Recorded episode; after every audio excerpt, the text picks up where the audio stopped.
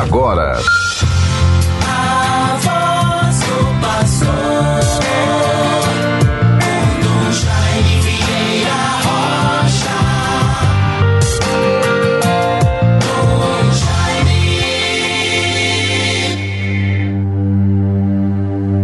Exulte o coração dos que buscam a Deus.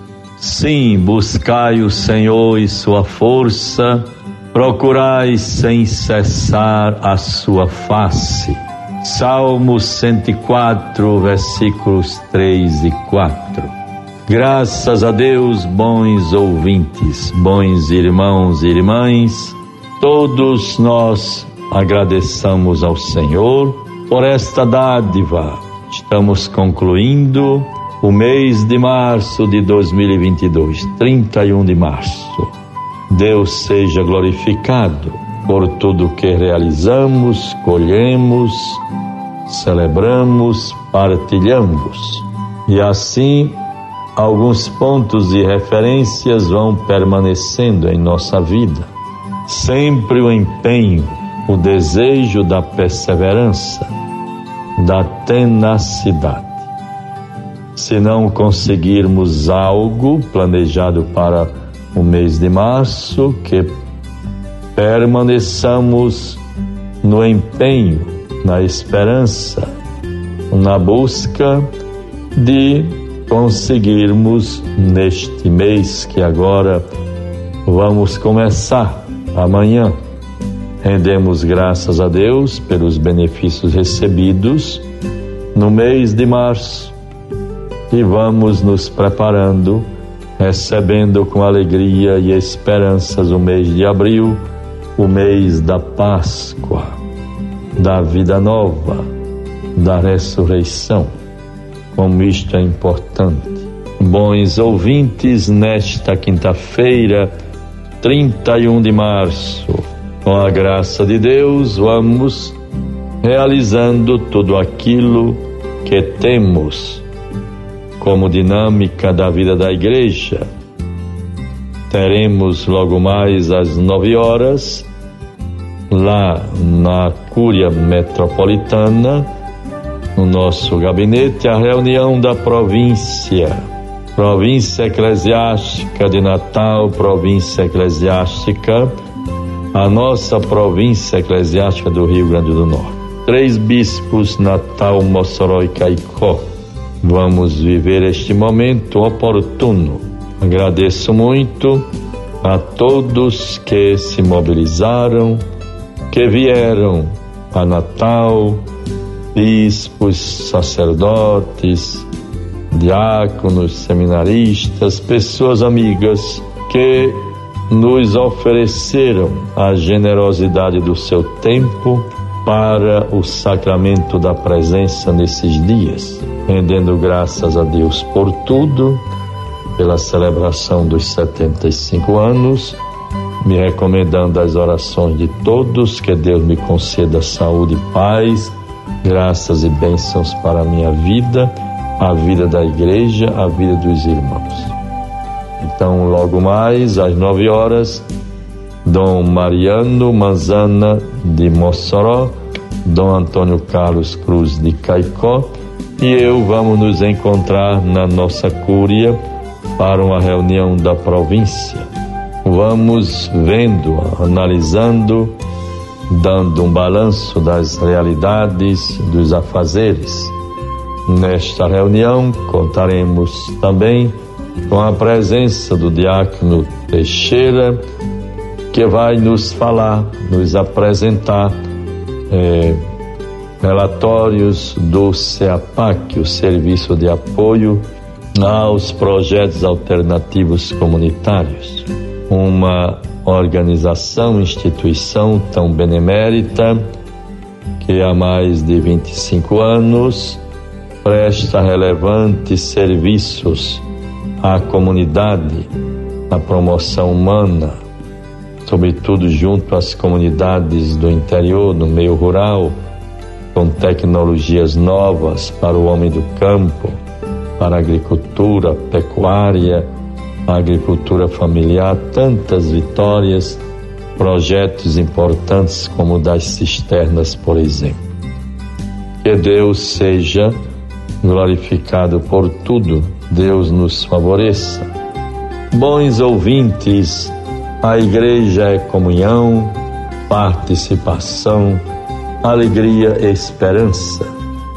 Quero saudar neste programa de hoje a nossa ouvinte assídua, que muito me alegra pela dedicação, pelo carinho, Maria Inês, da paróquia de São Tiago Menor. Ela é assídua, é fã, obrigado, Maria Inês. Deus a favoreça, proteja, transmita, partilhe, leve adiante, passe à frente o que de bom você possa colher do nosso programa A Voz do Pastor. Fico feliz e agradecido. Bênção de Deus para a sua vida, sua família. Bons ouvintes, vejamos sempre, estejamos atentos e comprometidos com a campanha da fraternidade. Se nada fizermos, mas se tivermos o tempo de em nossas paróquias pararmos um pouco para em meia hora nos reunirmos, fazer uma leitura do texto base, quanto conteúdo, quantas lições tão profundas e oportunas para a nossa vida, porque se volta, envolve, promove a educação. E aí nós temos aqui uma parte do, do, do documento, do texto base da campanha da fraternidade.